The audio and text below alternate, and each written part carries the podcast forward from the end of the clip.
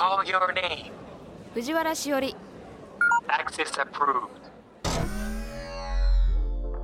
Welcome to Tomorrow Laboratory. J-WAVE. J-WAVE. ロジスティードトモラボ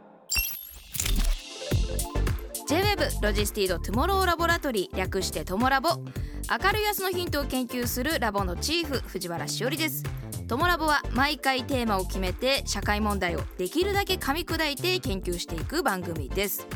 ここトモラボにはいろいろなニュースや情報が届いています。その中からテーマに沿ったトピックスをピックアップして研究していきます。このポッドキャストを聞いた後皆さんの生活の中で何かヒントになれば嬉しいです。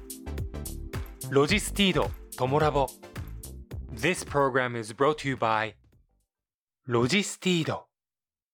今回は2023年6月24日にラジオでオンエアした佐藤光晴さん日向坂46牛尾紗理奈さん松田好花さんをお迎えして研究したイシュー叶う叶えるのディレクターズカット版です時勢などの表現はオンエア当時のままお届けしますのでご了承ください。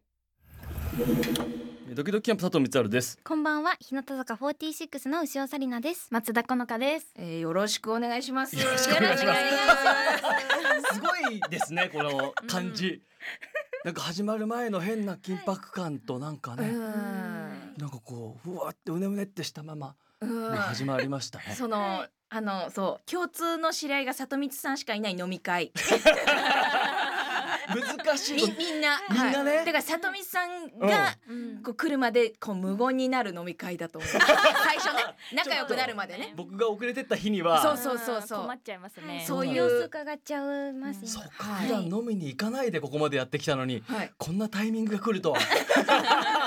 そうですね。今日はちょ里光さんにかかってるところありますけど。僕はだからこはいの友ラボで言うと2回ね出させていただいて、三え三回出てます？そうえっと涙トイレ。えー、町田。町田。あ町田を忘れてるんじゃないですか？大事な。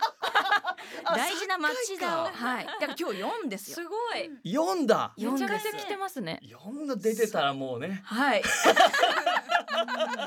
らそれこそ藤原さんとは、その僕がうん。作家で入ってたポンっていう番組で出てもらってたりとか、はい。あの浩二徳田とは僕はずっとアメフト番組ウィズビーのね。ウィズビーの。ブリリアンのとこだったりこういろいろね接点はあったなんんですけど。だかんだ。はいそうなんですよね。いや今日こう不思議で、このメンバーがなぜうん、今日来てくださることになったかという経緯をご紹介したいと思います。はいこちらです。2023年4月4日、トモラボから佐藤光晴さんへツイート。いつの日かコラボ企画などいかがでしょうか？2023年4月26日、トモラボからインター FM、うん。日向坂46、牛尾紗理奈のサリマカシーラジオへツイート。新番組。コラボできたら嬉しいですね。いかがですか？よろしければジャマラジさんもご参加いただきたいです。ハッシュタグ日向坂46ハッシュタグ里光一門。ゾンレビルストックさんのツイート。里光一門とハッシュタグを打つなら2番弟子の牛尾紗理奈さんだけでなく1番弟子の松田好花さんもお願いしますよ。日向の神さんのツイート。いつかコラボが実現しますように。2023年4月27日、トモラボから佐藤光晴さんと日向坂46をメンションしたツイート。佐藤様事務所へご出演のお願いをお送りしました。ご検討ください 日向坂46運営の皆様ソニーさんへご出演のお願いをお送りしております。ご検討ください。ブータンさんのツイート。トモラボジャマラジ日向坂高校放送部サリマカシーラジオのコラボレーション楽しみです。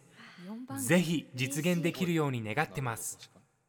というですねちょっとあのあのあのトモラボからのあの恐ろしい絡みが 熱烈アピールの上はい。はいあの皆さん集結していただいたということで、うん。トモラボの SNS がなんか大暴れしてたのは確認をしてたんですけども、うん。この優しい声だからちょっと怖いですよね逆に。確かに。逆にね。そうなんだよね。だから、はい。それぞれ番組があったりなんですごくなんかこう里光一門ね。うん俺の話をまずすずは藤原さんにしなきゃいけない。そう、はい。里光一門とはからはい皆さんに教えていただきたいんですけれども。うまくなんか内輪のノリを JWM の電波に乗せるのがね。ちょっと大丈夫かなってい。う気もあるんだけど。一旦説明だけしますよ、はいはい。だからまずはうん。その松田好花さんと、はいうん私松えっと、僕が、うん。えっと、なんか番組のはい。なんか流れのノリから、い。まあ、この子がすごくこういろいろ考える子なんですよね。んうんで番組の時とかもね 動きとかうんを。で冷静だったりするから。でオードリーが MC の番組を日向坂でやってて若林くんからのツッコミで放送作家じゃねえかみたいな。まあなんかそんないじりがあって、で僕はオードリーとずっと仕事してて作家でいろんな番組ついてるから、えー、とそこから佐藤光晴の一番弟子っていうキャッチがこの子にまずついたんですよ。はい。まあここ3年ぐらい。そうですね。なかなか弟子入門長くしてますね。三年も。割と序盤からそんな感じに、えー。まあラジオすごい好きだったりとかうんうんうんもあって、オードリーのラジオのリスナーだったりとかもあってね、そうですね。その里光さんがされているラジオにもこうお邪魔させていただいて、うんそのゲストの時に私にもうなんかコーナーみたいなのを作ってくださって、へー。でそこら辺からきっかけにうん。いろいろお世話になってて、うん。っていうのがあ。まああって、はいはい。はいでだからそれまでは里光一門みたいなワードなかった。うん。それでえっと今年にこの牛尾紗理奈さんね、はい。うん。牛尾さんの番組が、えっと、始まったんです。ありがとうございます。インター FM で。はい。うん。でインター FM で僕番組やってて、はい。うんそこの収録の流れで一緒に出てもらったんですよ。はい、お邪魔させていただきました。その時になんか牛尾さんがすごいそわそわしてて。はいはいはい。げな生放送中ねあゲストで。どうんなんかあの子女子がそわそわしてなんか あなんかでうん。このほ生放送中に喋っててもなんかこう何かをこうガッと言う気配がする時ってあるじゃないですか。はい、なんか言いたいんかなっていう。そうそうそうそう。はいゲストの人がなんか言おうとしてる。でうん。なんだろうと思って。うん。であえででなんかね言おうとしてるなと思ってはい。聞いてみたら、はい。あのうん。里見さんの弟子になりたいですって言ってそれが言いたかったんか。そうそもうずっと前からもう本当に入った時からすごい尊敬している方だったんですよ。うん。なのででもずっと心の中でははい。もうどんどんどんどんその気持ちが大きくなってたんですけど、うん。でもやっぱもうもうおお弟子さんがいるいるじゃないですか。だからなんかそのあんまり二人とか逆にこうもう面倒くさいかなとか、なんか重荷になっちゃうかなとか考えたしあとやっぱ同じメンバーなのであのこのちゃんも。でも私は後輩なんですよ。だから入り組んでてそう。そう私が松田が2期生で牛尾紗理奈さんが1期生なのであすごいこううん。なんか1番弟子2番弟子の順序がこう逆になってるというか年齢で言うと。あ申し訳ないなっていいろいろこう 頭で巡っちゃった結果ずっと言えなくてでもうもうでも今しかないと思って、きっかけ作ってくださったんで生放送だったらもう行くしかないと思ってお伝えしてってなので私にとっては、もう里光さんも師匠ですけど、うん。このちゃんももうこの姉さんっていう。いやいやいや。里光一門のはい中では姉さんなんではい先そ輩れなんでそれでなんかわかんないけどまあ、はい。その里光一門みたいなワードが、うん。まあなんか生まれたというか、い。まあそれは冗談半分というか、うん。まあうん。この二人の方がもともとねうん。実力も人気もある中で僕が教えることなんかないんですけど、まあそんななんかワードが出た瞬間になんか友ラバさんが、なんかこう何かを何かを見出したのか知らないけど。ここだっていうね。何だったのかなと思って、うん。はい。でこの子たちはそういう意味でのまあすごくまあピュアなね、二二人です。はい、なるほど。うん。そういう共通点がすごくあるあるっていうことですよね。この三人にはそうですね。ね。ずっとラジオがやりたいっていうことで、まあ、はい。僕もラジオがやりたくてこの世界入ったので、うん。でその中でやっぱあのあの自分の面白いと思う人のラジオを作りたいっていう意欲もあってその中でこうそれぞれ番組がちゃんとぐ具現化したみたいな二人っていう感じではあります。まあ二人の実力で始まったんですけど、いえいえ。まあなんかそういう感じっていうなるほど。長くなっちゃいましたけども、いえいえいうえまく編集しというこてください。とで今日はこの3人をお迎えして、はい。あの今日研究していきたいと思うんですけれどもここからはですね、今回お迎えしている皆さんのプロフィールをですねトモラボのリスナーメンバーの皆さんへはい。ご紹介したいと思います、はい。そこでルールあるそうです。はい、はい。1自己紹介ではなく他己紹介。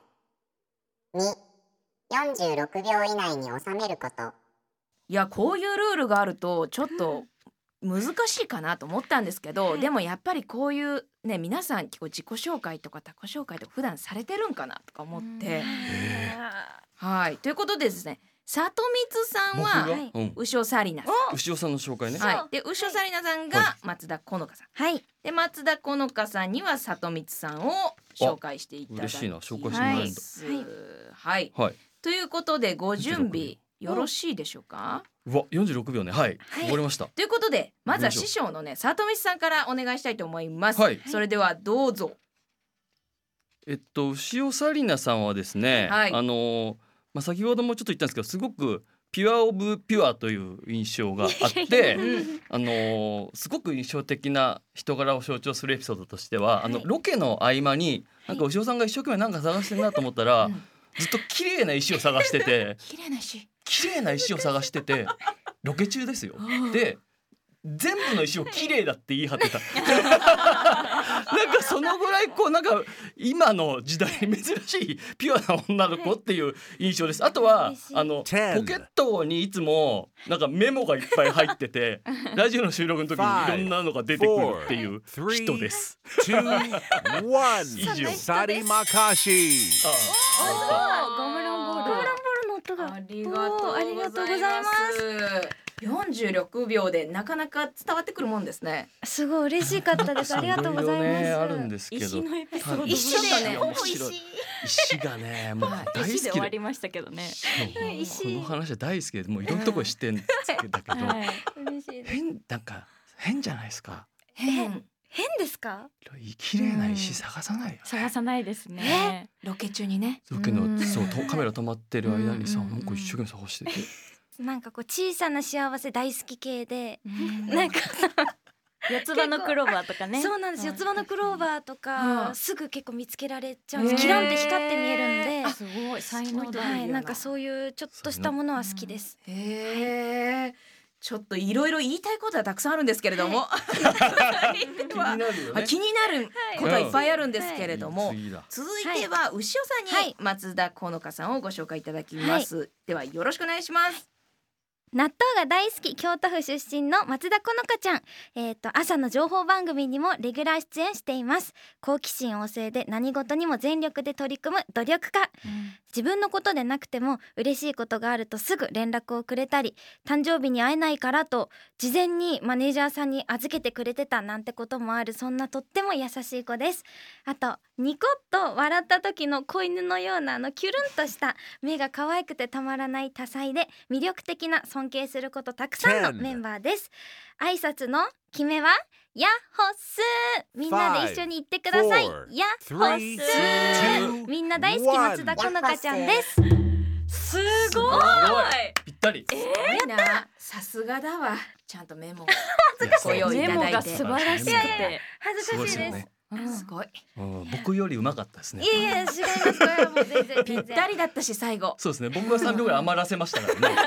はみ出ることを恐れて、うん、いやよ素晴らしかった。私も。ねいやいやでもちょっと私もちょっとあの予定より早口になっちゃったみたいで時間が余っちゃいそうになったんですよ。うんうんあの点が聞こえたんであのうん。カウントダウンが。はいなのでみんなで一緒にとか意味わかんないことああれアドリブ 意味意味わかんないことでライブみたいな感じになっちゃって。うん。でも数は言えたよ。「つ」だけ入る。数は言えた。合流できた。ヤッホースはいすいません失礼しました。いえいじゃないですか、私自身が自己紹介するよりなんか自分のことを知ってもらえたような気がする。あれねされたら自己嬉しいよな。そうですね、えー嬉しいです、うん。本当にもうまだまだ言い切れないことあるんで。プレッシャーがすごい今来ましたね。私何もメモ書いてないと いいのよいいのよ。それぞれのいいあるから。頑張ってみます。ははいい。それではですね最後は松田さんが里見さんをご紹介してください、はいではよろしくお願いします、お願いしますはい、えー、佐藤光晴さんは通称里光と呼ばれておりまして、うんうん。ドキドキキャンプのツッコミ担当として知られているんですけれどもそれと同時に放送作家としてもとても活躍されていてこう自身の番組を演出兼演者両方務め上げたりなどなんていうんですか二刀流二足のわらじで活躍していらっしゃる方でそして佐藤光晴さんはオードリーさんとも昔からの中で K ダッシュステージというね事務所の中で活動されているんですけれども日向坂46のシングルを発売する時にヒット祈願があるんですけどその時結構感情移入して泣いちゃうシーンなんてのも結構印象的な方だったりしております。なんであっちがツッコミなの？あー、里見さんの名言ですかね。あー。綿が情熱はあるのいやだからメモなしであれだけ里光さんのこと喋れるってやっぱ弟子だわ。すごい。よくできた一番弟子ですよねいや本当に。ねうんその子もでも泣くんですよ。くそこまで？そうですね。でもなんかそれも弟子入りしてから私結構泣くようになっちゃった。なんかねなんか弟子入りする前はそんなに涙は流さなかったんですけれども、なんか里光さんから引き継いだのか、そうなんですよ。涙よく出るようになりました。そんなところもね。はい。うん。何の効果なんでしょうねこれわかんないですね。やっぱじ時間の共有なんですかね。わかんないですけど。でも涙腺がつながってますね。繋がってる。多分はい。面白かった。でもすごい関係性もわかる他己紹介でした、すごく面白かったです、はい。 LOGISTEED トモラボフェローにお迎えしているのは？ドキドキキャンプ佐藤満春と。日向坂46潮紗理菜と松田好花です。ここからはですね本格的に今回のイシュー叶う叶えるを研究していきたいと思います。まずはこちらから。夢が叶いました。皆さんへとても嬉しいご報告があります個人的なことになってしまうのですがなんと4月から私のラジオ日向坂46牛尾紗理奈のさりまかしいラジオが始まります。夢が叶いました。ずっとの夢だった夢が叶いました。里光さんディレクターさんをはじめとするインター FM の皆様事務所のスタッフの皆さんそしていつも応援してくださっている皆さん本当にありがとうございます。ありがとうございます。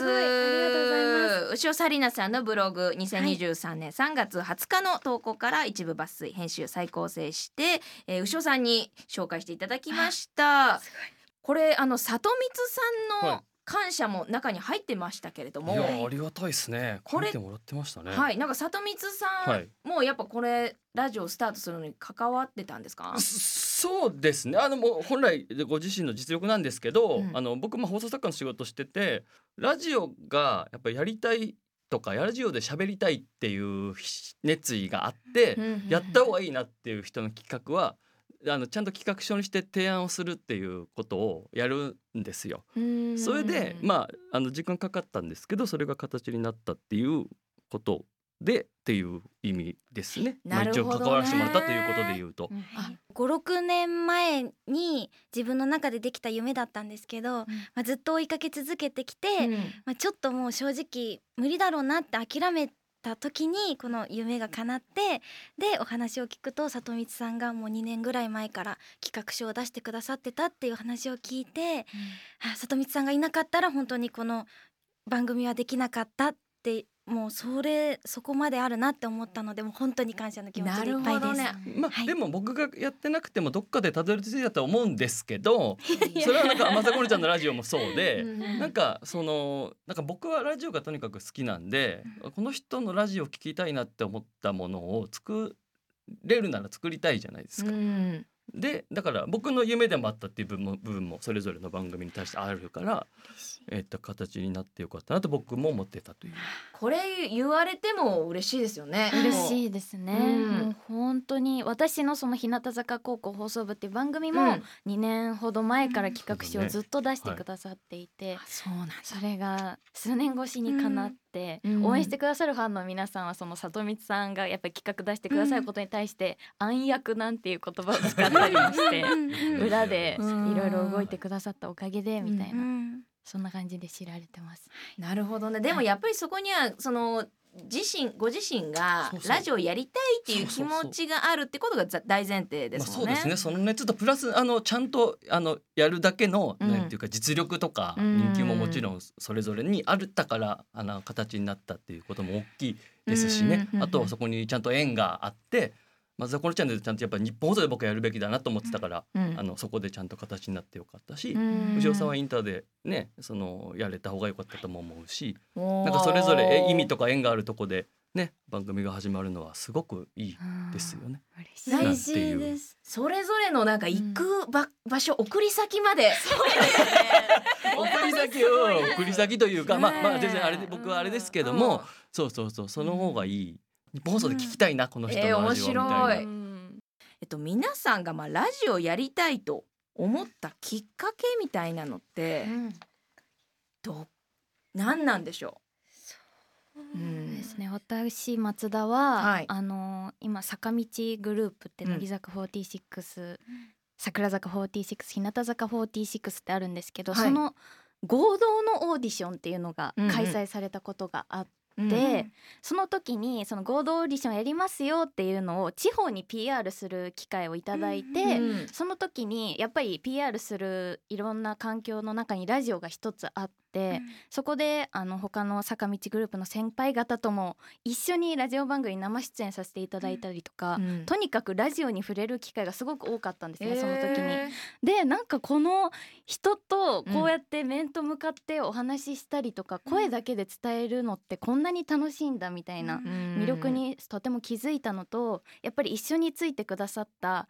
当時あもう今卒業されてるんですけれども乃木坂46の新内舞さんが、あのオールナイトニッポンのパーソナリティもされていたこともあって、うん。そこでその場をすごいかっこよくこう回してくださって。そのやっぱりちょっと言葉に詰まったりすることが結構まだ初期の段階で多かったんですけれどもそういう時にこうさっとなんか私が答えやすいようにフックをかけてくださるというか、うん。ここはこうだよねみたいな。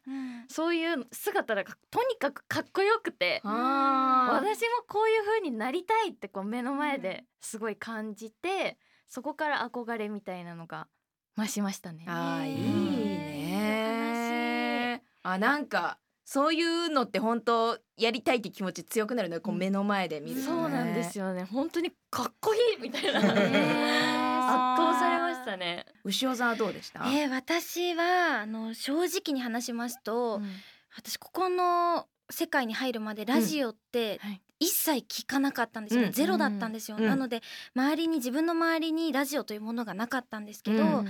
まあ加入してからなかなかこう自分を出し切れてなくてどこに行っても、なんかこう言いたいことがあってもなかなか自分から言えなかったりとか、なんかこうなかなか動けないかった時にまああのまだお仕事もこうあんまりなかった時にラジオにあのポンってたまたま出演させていただいたラジオがあって、でそこで初めて自分の言葉でこう正直な思いとか思ってることをこう話せたです話せたので、うん。あラジオだったら自分の気持ちとかなんかそういうのを言葉にできる私ってそこで思って、うん。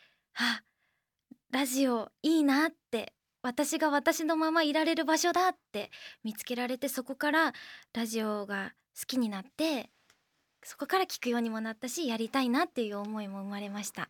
確かにそうなんかあるかも。テレビに出るのと、はい。やっぱりラジオで喋るのって、はい、全然自分自身でも驚くぐらいうんなんか喋ること変わるし、はい何がまあもちろんねシステムが全然違うのもあるんですけど、何がそうさせるんだろうと思ってやっぱ聞くはい。体制とか、うんやっぱテレビとはまた違うんだろうなとかね。ね。うんか焦りがないかもしれないですね。確かに。テレビよりは。コンパクトに言わなきゃ。そうなんです。なんか今自分の時間だけど、みんなが待ってるんじゃないかとか、ね。長いかなとか、なんかね。そうなんですよね。気にしてたものがラジオの前だと、うん。こうなくなったところがあって、ります。なんかこう、うん。居心地の良さを感じてっていうところですかね。うん。あーなるほどね。はい、あ里光さんはいつ頃ですかね僕はえっと、はラジオは中学1年の時にうん。伊集院光さんの「オーデカナイト」っていう番組がうん。帯の番組があって僕めっちゃ暗いんですけどあの友達がいなくて 今も暗いんですよ。そんなことないですよ。小中高面白く感じちゃってね自分でおっしゃるんだと。事実だからね。何とも言えない間がありましたね。いや明るいよとも言いにくいと思うんですけど暗暗いよ。暗い。といろんなか時がありますね。そうそうそう。やっぱりね、うん。ラジオぐらいしかなんか楽しみはなかったですね。もう自分に伊集院さんがやっぱ面白い話してくれるなみたいな感じで、でまあ本当ずっとそこからはラジオ付けで大きく大きくなったらラジオに関わる仕事をしようみたいなとこからまあお笑いも始めて、でっていうとこですかねざっくり言うと。うんなんかもう本当に生活の一部じゃないですけど。でそこからあのなんかこう若林くんと本当にもう二人で手作りのポッドキャストをうちで録音したのを配信し始めたりとか、でオードリーの m 1があってオードリーの「オールナイトニッポン」が始まってうん。で作家で僕が入ってみたいなことのなんかこう夢もどんどん叶ってって、で本当に放送作家の仕事を始めてから、まあ、自分で企画を出すという術を見つけたので、うん。僕いくつか今ラジオやってるんですけど全部自分で出した企画だったりするんですよ。なんか僕ぐらいの感じだとこれなんかううまく皆さんリアクションしにくいかもしれないですけど、はい。僕でラジオはやろうって思う制作者は基本いないんですよ。だけど僕が原稿も自分で書くし予算もいらないからこうこういう番組できますよって企画を出して、うん。あそれだったらいいよって言われるぐらいの感じのなんていうのかな、うん。あのことはできるわけです。うん。で実際はじめインターの番組もまさにそうだし、うんだからなんか自分の好きなものを、うん。で2人と一緒に今番組やらせてもらってますけど、それこそオードリーの「オールナイトニッポン」もそうだし自分がやっぱ面白いなと思う番組の作家をやりたいんです。うんだからなんていうかじ僕もその2人の番組もそうだし、うん。今関わってる僕が入ってるラジオもなんていうかうん僕の全部夢でもあるというか、うん僕自分が喋んなくてもいいぐらいなんかラジオ好きで、うんなんかラジオ食べたいみたいななんてもうす す住んじゃいたいみたいな。急に気持ち悪くなったね。そうそうだからそのぐらいちょっと怖かったそうそう。ですねそうでしょ怖いし。超すごかったですね。そのぐらいの感じなので、はい。ラジオラジオ食べたそう自分が喋んなくていいんですよね。うーん。なんかあのーさなんかそれぞれのやっぱりそのラジオに対する気持ちってまあちおろあの似てたり違ったりするとかあると思うんですけど、はいさとみさんってこう作ったりとかその経過とか好きじゃないですかす。はい。だからなんかそのまあやる側になったとしてもうんなんか作るってことはこうなくならないんでしょうね。あ、そうですね。作る側になるみたいなはい部分は。なんかこう表方だ裏方だみたいな線引きがもうほぼないので、うん。自分が喋った方が良ければ喋るしでもうん。この人の番組を作りたいっていうところは全然別軸でちゃんとあるから、うんでだから一生喋るなって言われても喋んないしみたいな。そんなこと言われることないですいやいやな例えばですよ。はい原稿書いてはい終わりでもいいという。かそれぐらいの気持ち。なんか里道さんの喋って急にビンタされるようななんか。さありますね。そうですね。さっきまで優しくこう耳をこう傾けようとはい。顔近づけてったら急にビンタされるびっくりする。そんなビンタしてるつもりないですよ。普通に会話してるんだけど、うん。そうだから二人の番組の作家で入ってるのも楽しいってことです。あーなるほどなんかよく「オードリーのオールナイトト」とかで作家やってて、なんかすごい人気番組にやっぱなってそういうななんていうのその嫉妬心みたいなのないのとかすごい言われるんだけど、もう全くないんです。それもすごいことですよね面白ラジオを作れてるっていうだけで超楽しいっていう感じなんです。まあだからこう喜ぶ部分が人それぞれ違うかな。ってことですよね。うんうんそうですね。はい。あのでラジオをやるっていうことは、まあ叶ったはいわけですけど、はい叶ってみてからの心境ってなんか変わりました？あそうですね私松田はうんなんかこう、やっぱりアイドルとしていろんなライブだったりとか、バラエティ番組とか活動していく中で何かこうちょっと失敗したりとか日常生活もなんですけど、ん。失敗したりしてもこのラジオで、うん。なんか自分のなんてその時の心情だったりとか、いろいろこう消化させることができるので、なんかそういった部分では何かあったとしてもでもこのラジオの帰ってくる場があるからうん頑張れるというか、そういう心持ちになれたりだとか、うん。やっぱりあと気持ちの面もよりラジオだと深く話せるような気がして、そこはなんかなんていうんだろうな私自身その芸人さんだったりそのオードリーさんとかも裏の人となりが分かるようなエピソードとかがすごい好きなのもあってその内面がよくなんていうんだろうな知ってもらえる環境っていうのはすごいありがたいなって思いながらやってます。うね。ん。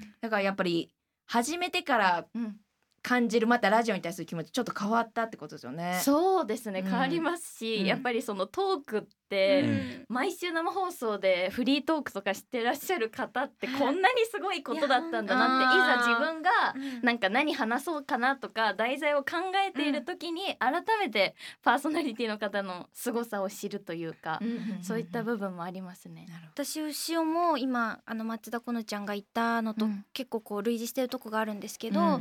まあ、何か失敗してもうん。とか何かうまくいかなくても、うん。なんかモヤモヤがあったとしても、うん。そのラジオでその気持ちを話せるからうん。なんかその時をうんうん。全部をプラスに変えれるというか、もうこれラジオで話そうみたいな感じになれるから、落ち込むこととか本当日々のモヤモヤがうん。なくなったっていうのはすごく大きいなって、あの感じていてなんかそこからまたそういうことだけじゃなくてこういうこと話したいなとかうん。こう日常生活にいろいろこうなんか自分の中で電波を巡らせるようになったから、うん。よりなんか小さいところにもこう気づけるところもあって、うん。こうより自分の生活が豊かになったなっていうのもすごく感じますし今はもうラジオがああるからすごくもうより毎日が楽しくなりました。もう小さな幸せを見つけるプロだしね。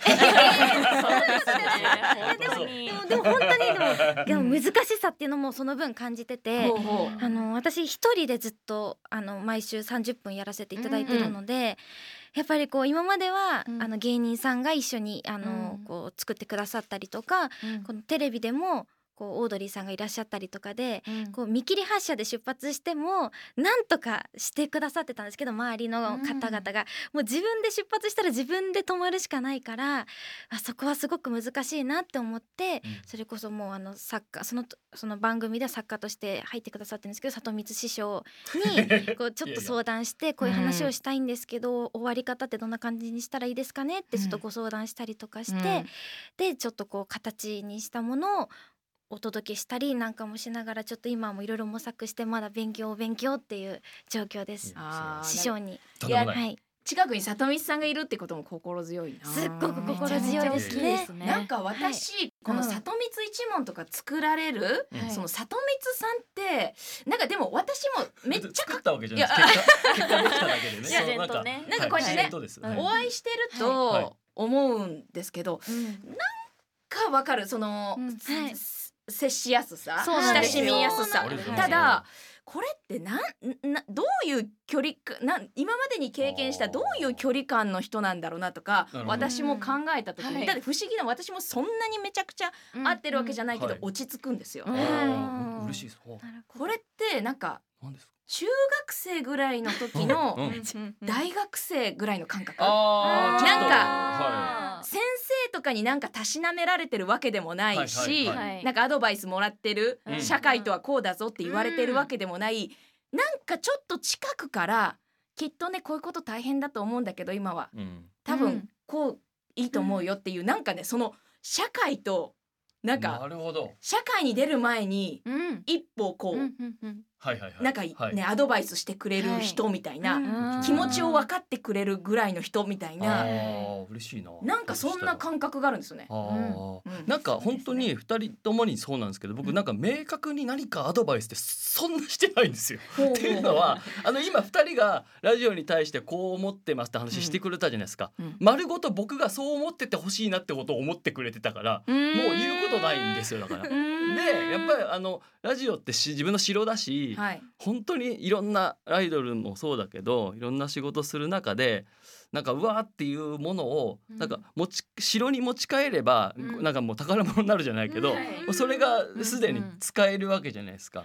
でもうそれだけで僕はもう一個達成感というか、うん。そうなっててほしいなっていうのがあったんで。あとはやっぱりラジオってもう、まあ、2人はもともと素養があるけどもプラス絶対経験値だと思うんですよ。だからいち早くちゃんと自分の城が築けて始まっちゃえば一回ずつそのラジオにどんどん向いてくるじゃないけどうん。ラジオスキルが上がるわけじゃないですか。うん。他の人に比べても断然。だからあのまあわかんない。今後の今後の芸能生活とか僕はあのわかんないですけども、うん。この今20代の早いうちに自分の冠で自分の話ができる城があってっていうのをスタートできてるから、うん。もうあとは、まあ、中身はちゃんと2人は話してれば面白くなるのでそのスキルつ積んでいくっていう。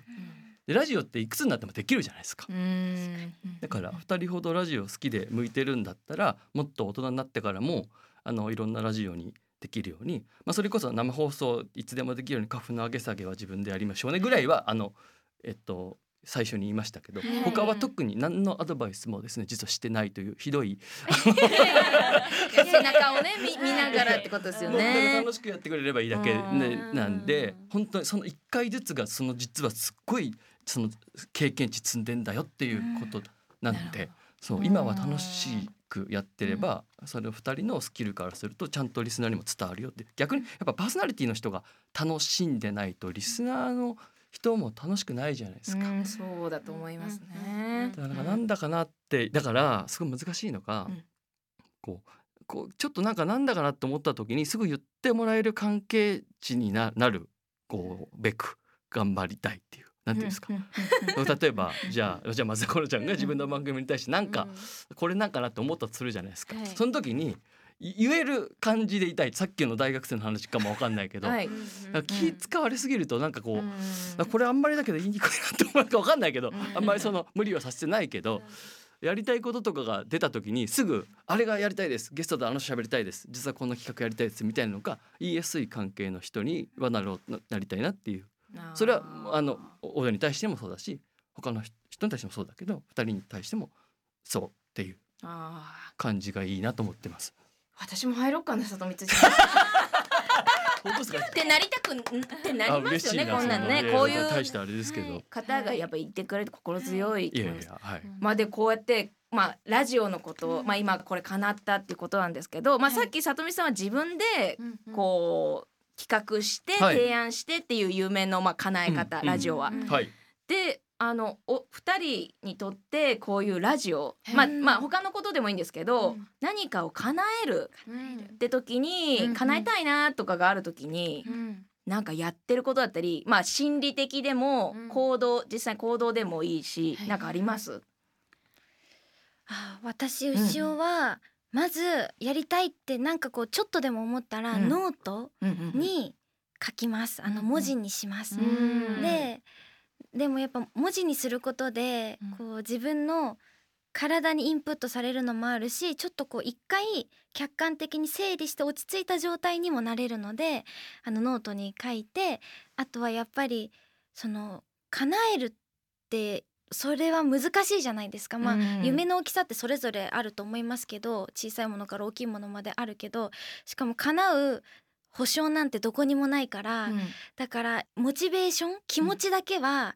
あのずっとこう保てるように自分を上げるっていうのはずっとやるかなって思います。はい、あとひ私が所属しているグループの日向坂46もあのその楽屋日向坂部屋っていうのがあるんですけれども、そこに、まあ、一冊の夢ノートっていうものがありまして、まあ、そこにやりたいって思ったことを、あのその誰でもいいんで、もう匿名でうんバーって書いてくっていう、もう何でもよくて本当に。例えばいちご狩り行きたいでもいいですし、なんかあの海外でライブしたいとか、うん今思えばいっぱい書いてああるので、なんかやっぱそういうものっていいのかなって思います。なんか人のウォントを聞くと、あはい、いいなとかなったりもしますしね。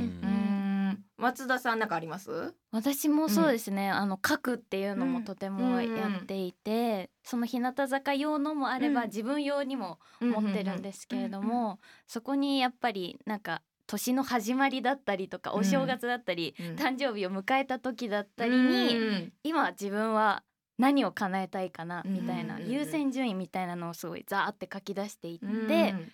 叶ったらこう星をつけていくみたいなことをしているんですけれども、なんかそれも、まあ、夢って結構口に出すことが大事だったりとか、うん。周りの方にこうなりたいんですっていう自分の自己アピールというかそういうのも大事だよっていうのを活動していく中でたくさん学んできたので、うん。まずこれがやりたいかなって思ったら、うん。ファンの方うんに向けてちょっと発信してみたりちょっとしたまあ内輪になるんですけれども、ん。そっとしたコミュニティにちょっとポッてうん。言ってみて、その反応を見てあやっぱいいのかなみたいな、うんうんうんみんなもこれ現実的になんか夢として叶えてほしいと思ってくれてるんだみたいなのを感じると、より叶えたいという気持ちも増しますし、うんそういうのはありますね。い。やでも、なんか分かるってなったのは、やっぱり今まあ多分立場上もあるし、はい、なんか言ったら、うん。誰かが変に叶えようとしてしまうこともあるじゃないですか。はい。なんか絶対叶わないってことだったらパーンと言えるけど、もしかしたら「いやそう叶えられるよ」とか、うん。あの会いたいです会いたいなっていうこともうん。変に合わせようとされると、ういや会いたいけど、うん。こういう会い方じゃないんだよね、うん。とか、多分きっと立場上言ったことが、はい。なんか言わない方がもしかしたら良かったかもな、はいみたいなはい。こともきっと選ん選ばなきゃいけなくなってるとうん。思うんですね。だからあのもちろんこう口に出すこと大事だけど、うんここにまずとかはい。選ぶことはすごくうん。なんか大事だと思う。夢を守るためにも、わあそうな夢を守る。夢を守る事だと思いました。ます。はい。夢を守る。いやなんか私もなんかそのうん。夢を語ることって好きですけど、はい。はい。なんだろう言った時に、うん。あらなんかこういう叶う感じになっちゃっはいはい。たみたいなうん立場になった時に、うん。うん。それで叶えられた時にいや嬉しいことじゃんって言われるけど、はいはいはい。いやあの意外と嬉しく感じてない自分がいる、うん。ありがたいけど。うん。うんうんうんってなった時に、あ夢はなんか言うべき夢と、あはい。るな。ゆあの粛々とこう叶えていく夢と、はい。まあ言っていい夢のいろいろあるんだなってことはすごく 学んだからはい。なんかねすごくわかります。なんかいろいろきっと見られてる方がい。ればいるほど、はいなんかねありますうん。ねはい。と思ったのでうん。まずその自分の心から整理していく。そうっですね。そうです。ね。ていうやり方を二人ともされてるんだなと思って、なんか私も安心しああなんか 私もそれでいいんだなって思ったというか。あー。確かに。うん、夢を叶えられてる方もまずは自分のノート、はい心の中とかね近場からやってるんだなと思って、うん口に出すことがすべてではないと。確かにね。出すこともねはい。大事だけど大事だけど。ってことですよね。うんうんうん J-WEB ロジスティードトゥモローラボラトリー略してトモラボフェローにお迎えしているのはドキドキキャンプ佐藤満春と日向坂46潮紗理菜と松田好花です引き続きよろしくお願いします。お願いします。えー今回のイシューは叶う叶える後半はこちらをテーマにお話ししていきます。あなたの叶えたいこと聞かせてくださいはい、えー前半ではサトミツさん潮さん松田さんが叶えたラジオのことをいろいろお話聞かせてもらったんですけどここからはそれぞれこの先将来に叶えたいなってことはいはいはい。ちょっと聞かせていただきたいんですけれども、じゃあまずは里光一門の長。里光さんからよろしいでしょうか？えーはい。僕が叶えたいのはこちらですね、はい、えー、町田から出ずに仕事をするという夢ですね。まあ、い今回ちょっとフリップにね一応書いていただいてるんですけど、もうすごいフリップの無駄遣い。ちょっと性格上大胆に書けないところがあるので、フリップの隅の方に隅に書にきましたね。二行、はい。はい。政府は東京一極集中を回避するため支援金を増加するなどの施策とともに東京圏からの地方移住者を2027年度までに年間1万人に増やす目標を掲げています。また総務省が公開したデータでは転入者数が転出者数を上回る転入超過が東京都で3万8023人となり今後東京一極集中が加速する可能性も推測されています。コロナ禍でテレワークでの働き方が進む中、仕事に与える影響が軽減され、転職をせずに検討できる環境も整いつつあるようです。まあ町田から出ずに仕事を。地元の町田がすごい好きで、はい。なんか今はまあもうねいろんな放送局にお邪魔してうん。会議出てねなんかしてとかししてますけど、将来的にはやっぱずっと町田にいてうん。うん生活したいなっていうのはありますうね。んでもなんかコロナが起きる前になんか場所を変えずにここでずっとやっていきたいとか転々としてやっていきたいって言うと何言ってんだって思われましたけど、はい。今もいろんなねもうオンラインでとかかできますもんね。いろんなことがあるので今後まあ何がどうなるか本当わからないので、うん、なんかこれも実現するかもしれないですよね。なんかこう夢をこうか考えるみたいなことになった時に、うん。なんかやばいと思ってなんかななないぞと思って、ほう。うんどなんかあのないですって最初返しちゃったんです、こううん。アンケートで。じゃあ困りますって言われたんで。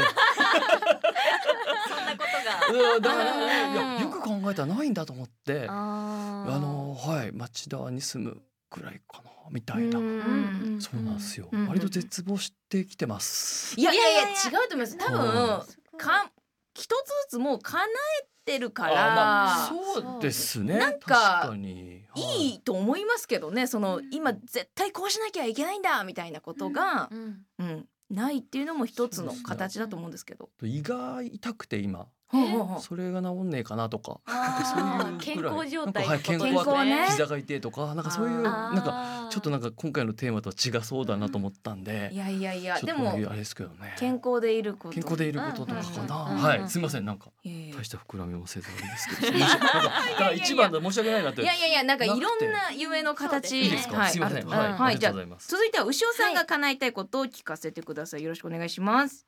じゃん、はい。北緯61度に1年間ぐらい住んで四季を感じたいです。北緯61度線は地球の赤道面より北に緯度にして61度の角度をなす緯線のこと。大西洋ヨーロッパアジア北アメリカを通過しますがこの北緯61度線を通過する代表的な都市の一つがアメリカアラスカ州の都市アンカレッジです。そうですね。何がいいんですか？私はそのもう人生のもうずっとこれは高校生の時かうん。らずっともう本当に口に出してこれこれは口に出してる夢なんですけど、うんうんうん。オーロラを見たくて、でもオーロラって頑張れば見れると思うんですけど運とかタイミングもすごくあるんですね、あるからだからなんかそういうのも含めてなんかこう自分の目でこうちょっと世界を旅したりとかしながらの中でみ見つけられたいなって私ももう本当漠然としてるんですけど、うん。なんかこうその感動を共有できる人とこう誰かと一緒に人生の思い出うわ綺麗だったよねってこう振り返った時に何か残るものをたくさん自分の目に焼き付けたいなっていうのはこう長い人生の中での夢ですね。あーでもなんかそういうちょっとこう奇跡的みたいなはい。ことが入ると、なんかこうなんか夢って言いやすいというかなんかうなるほど。確かあ叶えれることだったらなかなか言わないというか夢として。ですよね。うん。はい。だけどこうねもしかしたら、はい。うんそうもしかしたらっていうので、うん。結構すいろんな世界いろんな自分の知らない世界に触れたいです。せっかくこの広い地球の中にいいるから、うん。もったいないなって思っちゃうので、うん。いろんなとこに足運んでいろんなことをうん。あの感じたいなって思います。いろんな幸せを見つけれるよ、はい。きっと。うん。はい。見つけたいです。ということで最後は、はいえー、と松田好花さんの叶えたいことを聞かせてください、よろしくお願いします。私が叶えたいことは、うん。親にビッグなプレゼントを贈る。Present 名詞としては贈り物や現在などの意味があります。日本では贈り物のことを総じてプレゼントと呼びますが海外では儀礼的な贈り物のことを gift お土産のことを something と表現することが多くあります。前にの意味を持つ pre とすでに送られてあるという意味の sent を合わせた言葉で形容詞としては出席している存在している現在のという意味。今まさにここにいるあることを表現するときに present が使われます。おーいいね。